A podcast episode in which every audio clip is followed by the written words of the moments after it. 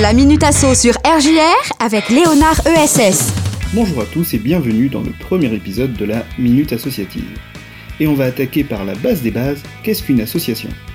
Selon la loi du 1er juillet 1901, qui est le cadre juridique des assos sur quasiment tout le territoire français, on parlera plus tard des assos d'Alsace et Moselle, selon la loi de 1901 donc, l'association est la convention par laquelle deux ou plusieurs personnes mettent en commun d'une façon permanente leur connaissance ou leur activité dans un but autre que de partager des bénéfices. Ainsi, si on reformule simplement, une asso, c'est la réunion de minimum deux personnes qui partagent un projet commun autre que celui de gagner de l'argent. Et c'est très large, d'autant qu'on peut les former librement et sans autorisation ni déclaration préalable.